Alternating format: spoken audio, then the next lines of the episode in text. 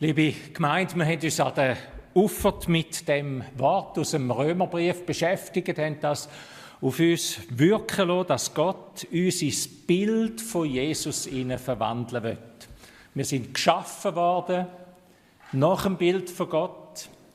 Wir sind entstellt durch die Sünde, wo Herrschaft über uns gönnt, und wir sind verwandelt und wiederhergestellt, gerettet und erneuert durch den Heiligen Geist auf den Weg gebracht, ins Bild von Jesus ihnen wiederhergestellt zu werden. Das ist das Herz von Gott, da tut Gott das in einem Menschenkind. Und das ist das Evangelium, die frohe Botschaft, Gott rettet, Gott vergibt, Gott erneuert. Religion heißt in unserer Gesellschaft, wenn Menschen bei uns über Religion nachdenken, dann hätte das nicht mehr den besten Ruf für uns, bei uns im Westen. Dann heißt Religion für viele Menschen eigentlich, du sollst das und das machen, du sollst dich so und so verhalten, oder du sollst dich, wenn es noch positiv ausgedrückt wird, Gott von deiner besten Seite zeigen, ihm eigentlich dein Beste geben. Evangelium aber heißt, Jesus Nachfolge heißt, Gott macht etwas aus dir. Nicht du und ich, wir haben, wir haben den Auftrag, so und so etwas zu machen, etwas zu sein, sondern Gott macht etwas mit dir. Lass es geschehen, lass dich überraschen, bist offen und bett darum, er macht etwas mit dir. Das hat Jesus seinen Jüngern gesagt an der Auffahrt und hat mit dem auf die Pfingsten hingewiesen, wo wir heute feiern. Er hat gesagt, wartet, macht nicht selber. Ich lege euch nicht das Programm auf, das ihr jetzt zu machen habt.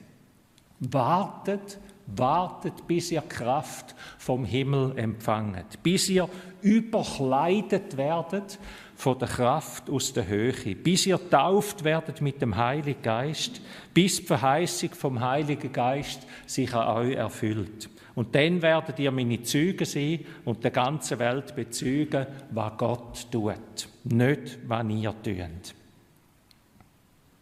Das Herz von Gott, liebe Gemeinde, ist, nicht uns in ein religiöses Mäntel hineinzupressen. So werden wir leider vielmal wahrgenommen, habe ich den Eindruck. Und vielleicht sind wir auch selber die schuld, dass wir etwas von dem abgeben oder so wirken auf Menschen. Das Ziel von Gott ist nicht, uns in ein religiöses Mäntel hineinzupressen, brave Christen, dass wir brave Christen sind und alle die gleiche, die gleiche religiöse Sprache reden und uns am Sonntagmorgen treffen und freundlich sind miteinander. Sondern das Herz von Gott ist, dass uns Kraft vom Heiligen Geist erfüllt. Dass eine Kraft über uns kommt, wo wir nicht etwas machen, wo wir nicht sagen, ja, da, da ist es jetzt, wo wir tun müssen. Dass uns Kraft vom Heiligen Geist geschenkt wird. In dem Bild von der Bibel gesagt, dass uns Kleider ausgezogen werden, die alten Kleider, und Gott uns neue Kleider anlegt. Und nicht wir vor dem Spiegel stehen und schauen, was wir da noch anders machen können, sondern wo Gott uns neue Kleider anlegt. Ohne Kraft vom Heiligen Geist hätten sich die Jünger einfach gefreut, nehme ich an. Sie hätten sich gefreut, dass sie Zeugen von der Auferstehung sind. Sie wären brav in ihr Obergemach gegangen, wo uns Nathania so erzählt hat davon, was für ein wichtiger Moment das da ist. Aber sie wären brav in dem Obergemach geblieben, hätten still bettet und vielleicht noch ein paar Lieder gesungen, ganz leislich. Sie hätten in Erinnerungen geschwelgt. Und was sie für Besondere sind, für besonders Auserwählte, dass sie doch die Auferstehung von Jesus haben dürfen miterleben. Aber wo der Heilige Geist kam, ist, ist fertig mit diesen religiösen Spielen, mit dem religiösen Erbauungs, mit den religiösen Erbauungsübungen. Sie sind in Jubel und Lobpreis ausgebrochen. Sie sind auf die Straße rausgerannt, zum Obergemach aus, auf die Straße raus und haben allen von Jesus erzählt. Es ist einfach aus ihnen rausgeflossen. Ich habe mir überlegt, wie das wäre, wenn wir das heute würden machen, nach dem Gottesdienst. Stellt euch mal vor, wir würden da rausrennen und es wäre etwas von dem Geist in uns oder ja, ich würde jetzt mal sagen, wir rennen da mal so raus und gehen auf die Straße, da zu Berg und überall. Im besten Fall würden wir uns belächeln, aber ich vermute, der Fall wäre nicht so gut, es wäre noch ein mehr. Dort aber, in Jerusalem, sind Hunderte und Tausende zum Glauben gekommen, was sie da gemacht haben. Sie haben sich taufen lassen. Sie haben für Jesus Folter und Schmach auf sich genommen, Hunderte. Und haben sich als Gemeinde gesammelt. Sie haben Geld zusammengelegt. Sie haben die Armen versorgt. Sie haben füreinander geschaut. Echte Erweckung. Ihr Lieben, was haben die anders gemacht wie wir? Wenn wir das jetzt würden machen? Was war anders gewesen? Was haben sie besser gemacht? Ich glaube zuerst einmal gar nicht. Weil sie haben nicht etwas gemacht. Da hat der Heilige Geist etwas mit ihnen gemacht. Gott hat etwas mit ihnen gemacht. Sie haben nicht das Programm gehabt, jetzt am 11 gehen wir auf die Straße und dann machen wir einmal etwas. Das war nicht ihr Programm, sondern Gott hat etwas mit ihnen gemacht. Gott hat sie mit himmlischem Glanz, mit himmlischer Freude beschenkt. Und das ist das Erste, was wir an den Pfingsten müssen lernen. Ich würde meinen, dürfen lernen. Dürfen lernen. Nicht wir müssen etwas tun, sondern Gott tut etwas. Gott beschenkt seine Kinder. Das ist das Erste. Das ist die Freude der Pfingsten. Nicht wir sind einfach in einem Programm, sondern Gott tut etwas mit uns. Nicht Gemeinkonzept müssen wir entwerfen, sondern Kraft vom Heiligen Geist erwarten, erbitten, erhoffen. Das Herz von Gott immer wieder anschauen. Ich hatte die letzte Woche einen, einen, einen Termin müssen, müssen wahrnehmen im, im, Spital und dann wartet man ja zuerst einmal eine Weile und dann äh, bin ich so dort gesessen, was dann heisst, jetzt kommt dann etwas. Und was macht man in so einer Pause? Der erste Griff ist zum Handy, Mails anschauen. Man kann gerade noch drei, vier Sachen bearbeiten, wo dann gerade schon erledigt ist. Und plötzlich, als ich so dran bin, kommt mir der Gedanke, leg das Ding weg, Hans-Peter. Leg es doch weg, ist jetzt da nötig? Und ich habe so zum Fenster ausgeschaut und ich habe angefangen, die Leute zu beobachten, die in dem Spital, an Spital gelaufen sind und vor dem Spitalgang hin und her oder so. Und ich habe auf einmal geahnt, wie das echt Gott die Menschen anschaut. Ich glaube, ich habe geahnt oder, oder, oder es ist einfach in mir hat es mitgefühlt, wie echt Gott die Menschen anschaut. All die vielen verschiedenen. Wann ich Gott, was Gottes Herz jetzt bewegt, wenn er all die Menschen sieht. Und die Zeit ist stehen geblieben für mich. Ich bin einfach wie ein Kind beim Vater gewesen. Ich habe weder den Eindruck gehabt, ich muss jetzt da weltmeisterlich beten für all die Leute, sondern ich, ich habe einfach etwas mitgeahnt, wo ich denke, dass so schauen alle Gott die Menschen an. So muss ihm gehen. So muss Jesus gehen, wo so am Kreuz für uns alle gestorben ist. Pfingsten heißt, spür den Herzschlag von Gott. Mach nicht ein religiöses Programm. Spür den Herzschlag von Gott. Gib dem Geist von Gott Raum in deinem Leben. Das zweite Stichwort. Pfingsten heißt, spür Kraft von Gott. Erleb Kraft von Gott. Nicht durch Heer oder Macht, haben die Propheten gesagt, soll es geschehen, sondern durch meinen Geist, wenn Gott seinen Geist ausgüßt. Eine Kraft, die größer ist als Kriegsheer und Menschenmacht.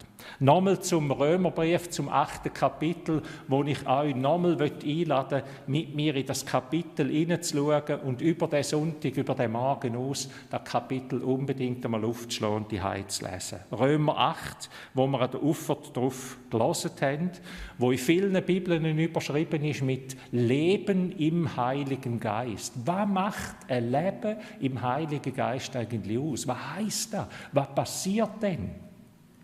Dort sagt der Apostel Paulus, was Geheimnis ist von einem Leben im Heiligen Geist oder was Geheimnis ist von einem mündigen Christsein. Er schreibt dort im Vers 14, alle, die vom, Gott Geist, vom Geist Gottes geleitet werden, sind Kinder Gottes. Alle, die vom Geist Gottes geleitet werden, sind Kinder Gottes. Der Luther, für all die, die die Luther-Übersetzung noch ein bisschen im Ohr haben, der Luther hat das noch ein bisschen aktiver übersetzt, obwohl da ein passives Wort steht. Aber noch ein bisschen deutlicher vielleicht, er hat gesagt, die vom Geist Gottes getrieben sind. Bei den einen klingt das nach die, die sich vom Geist von Gott treiben lassen. Das sind Kind von Gott. Es geht also um die Frage, wer oder was uns im Leben antreibt. Wer oder was uns im Innersten innen antreibt zu unserem Leben. Das Wort, das Paulus da braucht, eben von dem Antrieben sein oder von dem Geleitet sein, ist das gleiche Wort wie Jesus, wenn er über sich redet als guter Hirt und sagt, ich, muss noch, ich will Menschen führen und leiten, ich will sie zu mir führen. Und es hat noch viele, die ich zu mir führen will. Oder es ist das gleiche Wort, wie wir in der Geschichte von Bartimäus lesen, wo es heißt, der Blinde vor Jericho, wo er so geschrauen hat, da sagen Leute zu ihm angekommen, haben ihn genommen und haben den Blinde zu Jesus geführt die, die geführt werden vom Heiligen Geist im Leben. Das sind Kind von Gott. Wer oder was führt uns im Leben? Wer oder was regiert uns? Wer oder was treibt uns an? Wir sind alle getrieben oder geführt von etwas. Wir haben Antreiber in uns und wir haben Antreiber um uns herum. Ich will nur ganz kurz ein paar vielleicht erwähnen. Das eine ist der Antrieb, die einen Menschen haben den Antreiber Erfolg. Ich will etwas sehen, ich will Erfolg haben, ich will etwas bewirken. Ich will jemand sein, ich will beachtet sein. Ich will nicht einfach so ein bisschen unbeachtet durchs Leben gehen, ich will mir Beachtung verschaffen. Viele Menschen, wahrscheinlich alle, haben den inneren Antreiber geliebt zu sein. Ich will geliebt sein, das Bedürfnis haben wir alle. Und wenn das der, äh, der grösste Antreiber ist für unserem Leben, dann ist vieles auch sehr schwierig im Leben. Ich will gut sein, ist auch so ein Antreiber. Ich will keine Fehler machen, ich will mir einmal nichts ankreiden lassen, ich will mein Leben recht leben. Oder ich will beliebt sein, ich will Teil von einer Gemeinschaft sein. Der Paulus sagt den Christen zu Rom, ihr habt einen anderen Antreiber. Euren innersten Antrieb sind nicht ihr mit euren Bedürfnissen, sondern ist der Heilige Geist, wo euch auf den Weg schickt, wo euch führt und wo etwas, wo euch verwandelt, das Bild von Jesus verwandelt. Jetzt kann man sagen, schön, Ihr habt einfach, ihr Christen habt einfach religiöse Normen als Antrieb. Dann sind wir wieder bei dem, wie ich gesagt habe, so habe ich den Eindruck, werden wir vielmal in unserer Gesellschaft wahrgenommen. Ihr wollt auch gut sein, ihr Christen. Ihr wollt auch beliebt sein und erfolgreich sein. Und wenn eine Kirche nicht mehr erfolgreich ist, dann geht ein schöner Teil zur nächsten, der erfolgreicher ist. Ihr wollt eigentlich genau das Gleiche. Ihr habt einfach ein religiös, religiöses Deckmäntel dafür. Wenn man das so sagt, muss ich sagen, etwas hat es. Es hat leider etwas. Leider hat es einen gewissen Teil Wahrheit drin. Aber der Paulus und die ganze Bibel redet von etwas anderem. Sie redet davon, dass wir Christen nicht durch äußere Antrieb geleitet werden, nicht Ziel, wo wir erreichen wollen, wo wir uns setzen, sondern dass der Heilige Geist in mir wohnt. Und dass es nicht um ein religiöses Programm geht, wo ich mir auflege oder wo andere mir auflegen, sondern dass eine Verwandlung in meinem Innersten innen stattfindet, in meinem Denken, in meinem Fühlen, in meinem Wollen. Wir haben es im, im Lesungstext aus dem Jeremia gehört, oder? wo Gott sagt, ich lege ein neues Herz in euch hinein, wo anders denkt und anders fühlt und anders handelt. Ich, Gott macht das. Immer wieder darf ich Zeuge sein als Pfarrer von davon, davon, wenn Christen mir sagen, weisst, ich habe gar kein Verlangen mehr nach dem und dem, wo ich früher noch hatte und wo mich eigentlich nur abgezogen habe. Ich habe kein Verlangen mehr nach dem, was so viel Schmerz in mir ausgelöst hat, oder nach deren und deren Sucht. Gott hat mir wie ein neues Verlangen gegeben. Das ist etwas vom Schönsten, wenn man das miterleben kann. Wenn man merkt, dort tut Gott etwas in einem Menschen. Das ist die Kraft vom Heiligen Geist. Der Jeremia sagt, Gott wird das Herz erneuern. Dass nicht mehr jemand von außen muss sagen, so und so ist es. sondern dass ich plötzlich selber verliebt bin und das etwas mit mir macht. Eine Veränderung, die nicht auf Druck oder auf Angst passiert, sondern eine Veränderung, die aus einer Sehnsucht heraus passiert, aus einer Freude heraus, durch das Wirken vom Heiligen Geist. Ich würde auch gerne die Frage mitgeben an den Pfingsten. Welches sind deine Antreiber in deinem Leben? Sind es religiöse? Sind es eigene? Sind es äußere? Oder ist es der Heilige Geist, der in dir wohnt und dich leitet? Und die Frage, die kann man nicht einfach, die kann ich auch nicht so gehen und dir überlegen geschwind und denken, nein, nein, so und so und so ist das. Das ist eine Frage, wo man wie immer einmal wieder muss sich mitnehmen und, und mit sich in die Stille gehen, in sein Herz hineinlassen, in sein Innerste hineinlassen und fragen, was treibt mich wirklich an? Herr, zeig du mir, was mich antreibt. Und dort, wo es nicht du bist, Heiliger Geist, dass ich dort rufe, komm, Heiliger Geist. Und Trieb du mich an, führ du mich, damit ich als dies Kind leben kann. Pfingsten heißt, der Heilige Geist wohnt und regiert in uns und er verwandelt uns. Und das dritte Stichwort, das zweite Stichwort ist also die Kraft erleben, dass da mit uns passiert. Und das dritte Stichwort, all das passiert mit mir. All das tut Gott, zum das nochmal unterstreichen. Aber er überrumpelt niemand. Gottes Geist vergewaltigt niemand. Gottes Geist will, dass wir ihn erbitten, erwartet, ersehnet. Darum hat Jesus gesagt, wartet, wartet darauf. Oder in einem Gleichnis sagt er, der Vater wird denen den Geist geben, wo ihn darum bittet. Also der Geist kommt kommt nicht einfach über uns und überrumpelt uns, sondern er will erbeten sein. Im großen Kapitel über Gaben vom Heiligen Geist, 1. Korinther 12 bis 14, diesen drei Kapitel, dort werden wir aufgefordert, bemüht euch um die Gaben des Geistes. Merken wir, da sind wir jetzt dran. Bemüht euch. Strebt nach der Liebe, nach der höchsten Gabe vom Geist, wo der Paulus dort sagt. Bemüht euch. Sehnsucht, Warten, Streben danach. Ich möchte aber jetzt mit euch wieder in das achte Kapitel vom Römerbrief hineinschauen, wo in vielen Bildern, in vielen Bibeln überschrieben ist mit das Leben im Heiligen Geist oder das Leben im Geist. Und dort kommt eine andere Aufzählung vor als in den Korintherbriefkapiteln. Also dort sind wir uns gewöhnt, was es heißt. Da sind Gaben, wo der Heilige Geist in dein Leben hineinlegt. Wenn er kommt, bringt er wie das Geschenk und die Gabe mit. Wir sind auf dieselben äußeren Gaben fixiert, also Prophetie oder, oder Kraft zum Heiligsgebet oder lehren und leiten können. Eine ganz große Aufzählung.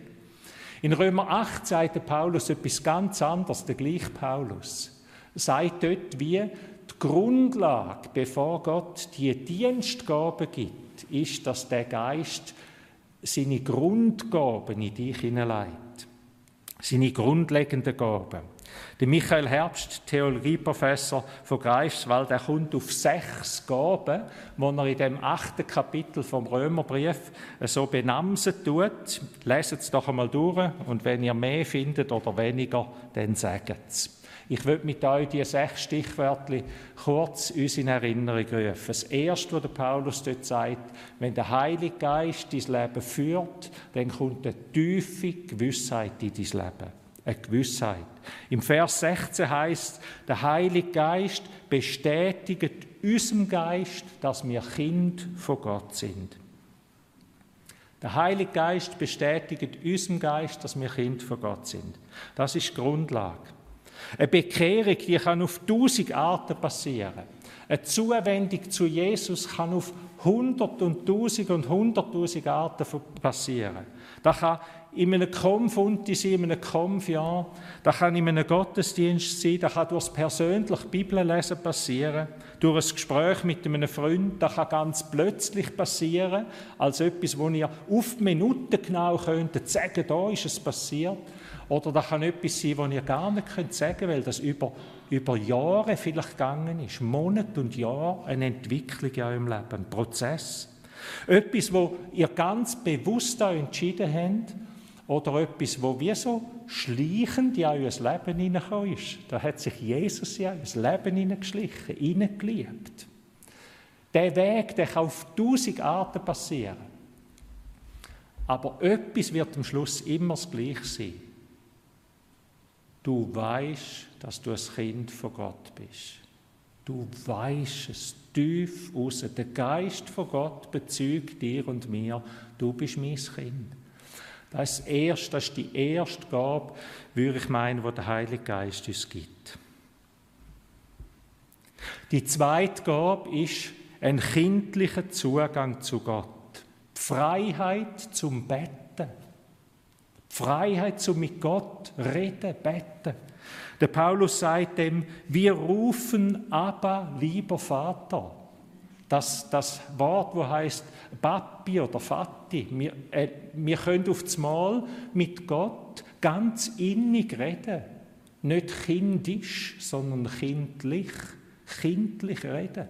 Bitten, danken, staunen, uns freuen. Eine Freiheit zum Betten. Im Hebräerbrief heißt das einmal, eine Freiheit, um vor den Thron von Gott anzustehen. Auf das Mal wird uns diese Freiheit geschenkt.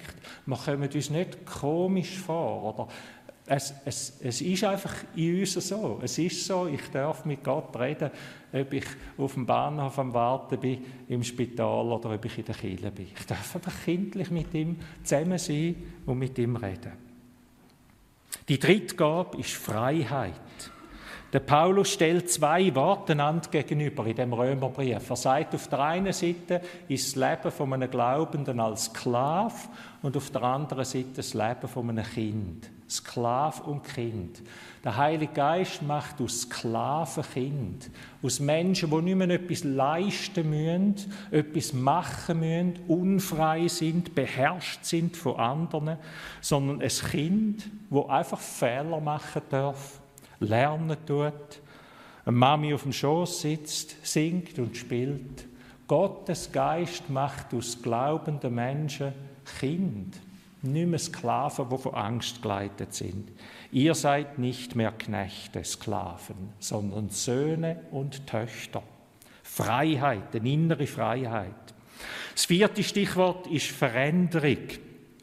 Der Paulus sagt, wir sehnen uns auf das Mal nach dem, dass Gottes Reich in unserem Leben sichtbar wird. Vorher haben wir uns nach der Ferien gesehen und nach, und nach weiss nicht was gesehen und jetzt sehnen wir, da tun wir uns immer noch, dürfen wir auch, wieso nicht? Aber jetzt sehnen wir uns plötzlich nach dem Reich von Gott, dass das Reich von Gott unter uns sichtbar wird. Eine neue Sehnsucht, ein neues Ziel, dass alle Menschen gerettet werden. Ein, neu, ein neues Ziel, dass man wie das Herz von Gott nachspüren. So wie ich euch das probiert habe zu beschreiben, was da mit mir zu Münsterlingen aussen passiert ist. Veränderung. Das fünfte Stichwort Mitfühlen und Mitleiden.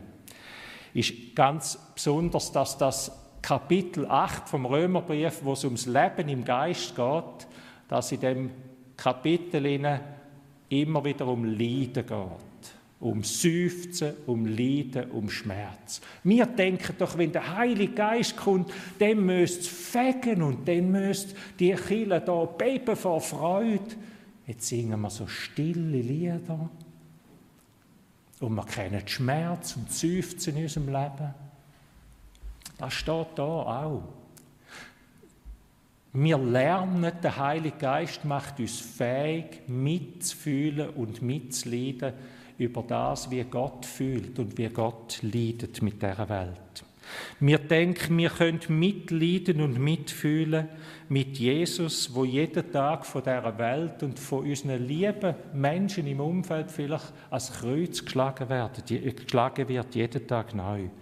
Gottes Geist macht nicht rechthaberisch und hart. Gottes Geist macht auch nicht zynisch und gleichgültig, sondern Gottes Geist lehrt uns mitzufühlen, mitzuleiden mit Menschen, mit Jesus. Gottes Geist lehrt uns anzupacken, uns aufzuopfern und zu dienen. Und das sechste Stichwort ist Hoffnung. Hoffnung. Gottes Geist weckt eine Hoffnung in uns, dass wir Gott in Ewigkeit lieben und loben werden. Eine Hoffnung auf die Ewigkeit. Wer ein Kind ist, sagt dem der Paulus, wer ein Kind ist, der ist auch Erbe. Ein Sklave ist nicht Erbe. Der wird einfach irgendwann entsorgt. Ein Kind ist Erb. Ja, müssen mal 10 Years of Slave, wie heißt denn? Ja, den verrückten Film schauen. Was mit Sklaven passiert. Ein Kind ist Erb. Ist erbberechtigt? Wir haben das Erbe auf die Ewigkeit in uns, die Hoffnung auf die Ewigkeit. Und wir warten geduldig darauf und mit großer Vorfreude. Der Heilige Geist wohnt in uns, wenn Jesus unser Herr ist. Und er ist es, was uns verändert. Er ist es, was uns, was uns leiten wird, was uns antreiben wird, was unseren innersten Antrieb verändert und er unseren Leiter wird, wo andere Antreiber absetzt und ihn selber, sich selber als neuen Antrieb dort installiert. Aber er ist ein Geist, der uns nicht einfach überfällt, mitten in der Nacht und am nächsten Morgen verwachen wir und die ganze Welt sieht anders aus, sondern er ist ein Geist, der uns bei vollem Bewusstsein fragt, darf ich das? Darf ich dich leiten? Darf ich Wohnung nehmen in dir? Darf ich dich brauchen? Heute Morgen fragt uns der Heilige Geist das auch. Darf ich? Amen.